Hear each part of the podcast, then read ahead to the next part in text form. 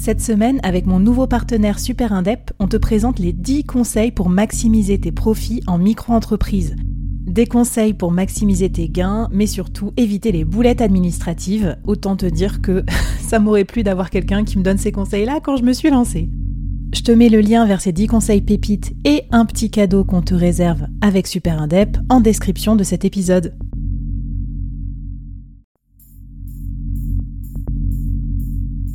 À quoi ressemblerait ton business si tu pouvais être épaulé par les meilleurs experts? Avoir un board de rêve disponible 24 heures sur 24 pour t'aider, répondre à tes questions? Je suis Flavie Prévost et ce board, je l'ai créé pour toi dans ce podcast. Tu es dirigeant, entrepreneur, freelance ou tu vas bientôt te lancer? Ne reste pas tout seul dans ton coin. Inspire-toi des conseils des meilleurs chaque jour par ici, à mon micro. Et si tu l'oses, on te mettra au défi parce que nous, ce qu'on aime bien, c'est te faire progresser vite et bien. Alors bienvenue à toi, bienvenue dans ton board et bon épisode.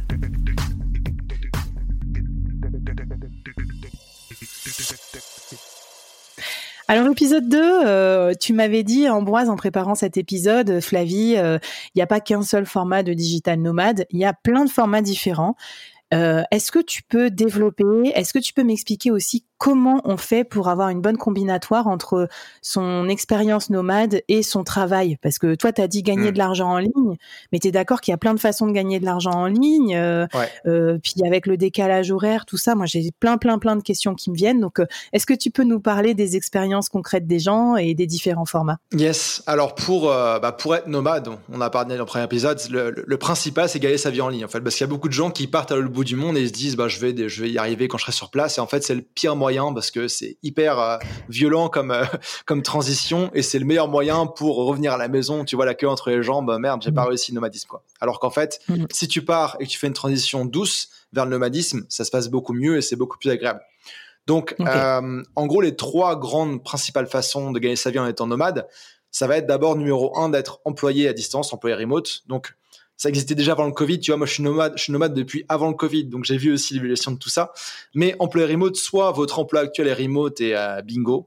Peut-être quelques euh, quelques euh, voilà quelques négociations à faire pour ça avec votre, votre entreprise et boss et voilà.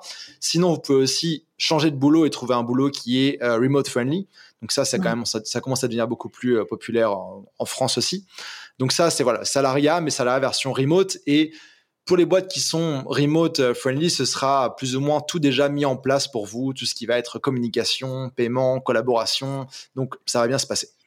Ça sera peut-être même plus facile encore que quand tu as des clients freelance euh, qui sont pas habitués à bosser avec des gens en remote. Ouais, je vois ce que tu veux dire. Ok, donc tu nous fais du plus facile au moins facile. C'est ça, mais du plus facile et du moins libre au un peu plus difficile hmm. et plus libre. Parce que justement, tu hmm. vois, j'en ai croisé des employés remote sur la route. Ma copine, d'ailleurs, et euh, elle est employée remote. Euh, bon, sa boîte a une, une politique 100% remote et tout ça. Mais en fait, ce que je vois, c'est que beaucoup de personnes qui sont employées remote bah, deviennent nomades et c'est super, tu vois. Genre, c'est parti, j'ai les mêmes conditions qu'avant, mais je peux, je peux kiffer ma vie à l'autre bout du monde, etc. Mais en fait, quand ils voient leurs potes freelance qui vont faire de la plongée ou surfer le matin, l'après-midi, sans avoir rien de besoin de demander à personne, et ben là, en général, au bout d'un moment, tu vois, en général, au bout d'un an, un an de vrai nomadisme, ces personnes-là, se disent, OK, il faut que je change ça, faut que je sois à mon compte et que je crée mon projet, tu vois. c'est clair, ça les frustre un peu de pas pouvoir participer à ces activités en plein milieu de la journée. Ok. C'est ça. Et dans ce cas-là, la, la, voie royale pour être indépendant, pour moi, c'est le freelance. Et c'est pour ça que j'accompagne principalement aujourd'hui des freelances. Tu vois, j'en ai accompagné plus de 350 vraiment euh, personnellement parce que euh, bah, on, se base sur les mêmes compétences en général qu'on avait en tant qu'employé, mais on les vend, euh, bah, on décide en fait à qui on vend le service, à quel prix, sous quelles conditions, comment on va bosser, tout ça. Et donc là, mmh. il y a différentes choses à mettre en place, mais freelance, donc c'est euh, vraiment la partie vendre son, ses compétences à des entreprises. Beaucoup de gens confondent avec du coaching ou autre, qui est du plus du, one-on-one en général. Et donc mmh. freelance, ce qui est assez cool, c'est qu'on peut se lancer aussi en parallèle de son emploi salarié. Donc c'est encore une fois le plus doux possible.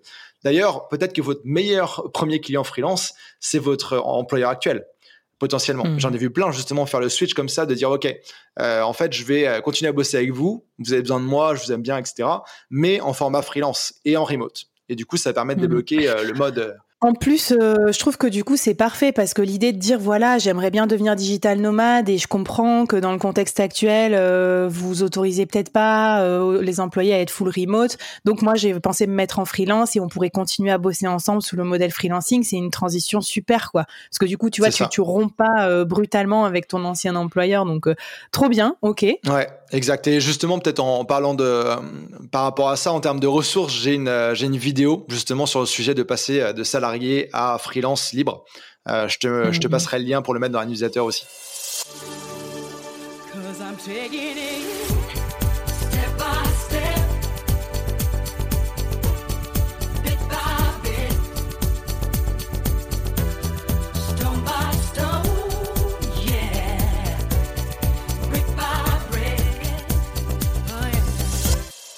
Ah bah trop bien, mais tu sais que moi je documente ça pas mal dans le board parce que moi j'ai commencé à faire mon podcast en side euh, quand j'étais salarié et puis après c'est mm. ça qui m'a donné envie euh, de devenir freelance un peu par hasard et donc euh, voilà, moi je pense qu'aussi il faut faire une bonne une bonne combinatoire et commencer en side, c'est c'est une excellente façon d'y aller.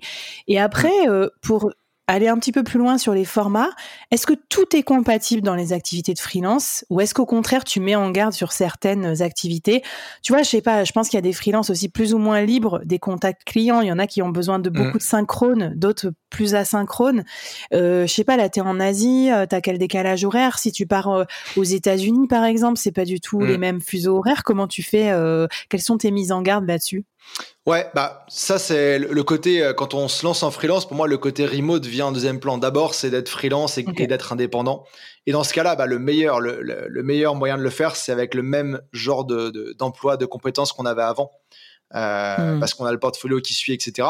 Et après, euh, après le remote et le choix de, de potentiellement changer d'activité ou de métier pour que ce soit plus remote friendly, pour moi, c'est un deuxième temps, c'est la deuxième vitesse, tu vois.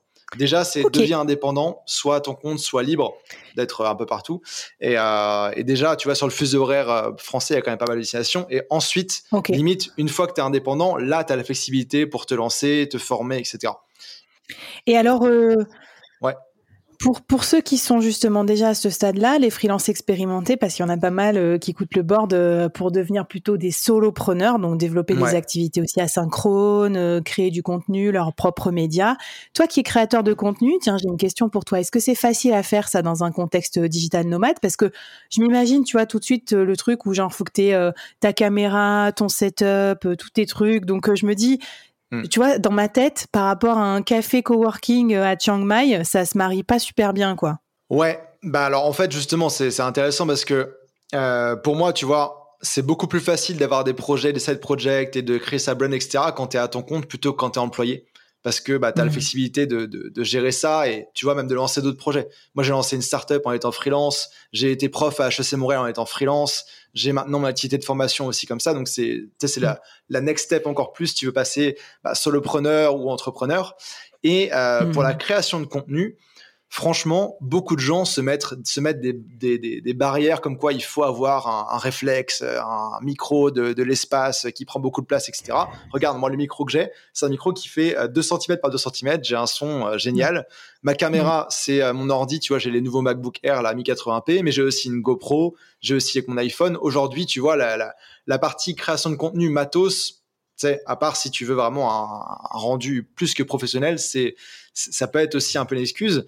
Après, oui, il faut avoir un bon environnement et un environnement de travail calme, etc. Et en général, ça, en tant que nomade, mm. ça vient avec le choix du bon appart. Donc, euh, savoir les apparts où tu vas rester, etc. Ou alors te booker, mm. pourquoi pas, comme je fais souvent, un co-living avec un coworking intégré, des euh, salles d'appel, des salles de réunion que tu peux booker. Euh, ouais. Hmm. Mais tu vois, euh, moi, là, les endroits où je crée du contenu en général, euh, enfin, hier, j'ai tourné une vidéo de, de 30 minutes sur les 50 choses à savoir sur le Japon. J'étais dans le hall de mon hôtel. Ma vidéo, j'aurais pas pu faire de meilleure qualité dans un studio, tu vois. en fait, c'est ça, ça te fait, Ouais. Ça te fait différents spots pour tourner parce que moi j'ai commencé mon vlog et je suis déjà en galère de, de spots quoi parce que tu vois je j'ai qu'une maison quoi donc euh, je suis allée tourner chez une copine et tout pour varier les angles, varier les spots mais moi à un moment c'est limité. Si vous voulez m'accueillir dans votre jardin pour que je puisse tourner mes vidéos, euh, je passe une petite annonce. ok donc parfait. Sur les formats, euh, qu'est-ce que tu nous conseilles comme défi avant qu'on passe justement à la fameuse organisation du digital nomade et où tu vas nous raconter tout comment on fait son planning, comment on book ses appartes et tout ça? Est-ce que que tu as un petit mhm. défi à nous lancer pour finir cet épisode Ouais, bah, je pense que c'est de, de, de se projeter sur la prochaine étape en tant que dans sa carrière de, vers l'indépendance. Aujourd'hui, si vous êtes mhm. employé, bah, peut-être être employé remote, pas forcément l'être tout le temps, mais au moins avoir la possibilité de le faire. Également, peut-être regarder si vous êtes employé à commencer à vous lancer en freelance, prendre des missions, voir comment c'est, etc. Mais de, de, tester un peu, de jouer avec la prochaine étape. Si vous êtes freelance, bah de si c'est le bon moment, de commencer à créer votre brand, commencer à créer du contenu et si vous êtes à l'étape d'après, bah, pourquoi pas lancer un autre, euh, un autre projet, un autre side project euh, là-dedans. Quoi. Vraiment de booster son activité. Trop bien. C'est vrai que ça, permet, ça permettrait de se concentrer aussi si vous avez des projets de partir dans un autre lieu pour travailler. Souvent, c'est le truc un peu kinesthésique, mais quand tu changes d'endroit, mm. tu changes d'idée, euh, tu es peut-être plus concentré, tu mets peut-être en pause aussi tes missions du moment et tu dis bah, quand je reviens dans trois mois, on reprend. Super intéressant. Ça commence à fuser là, les idées Ambroise. Je te remercie. Et pour mettre en place ces idées, et bien les organiser et passer à la, partie concrétisation du projet, on va parler de l'organisation du Digital Nomade. Ça se passe dans l'épisode 3.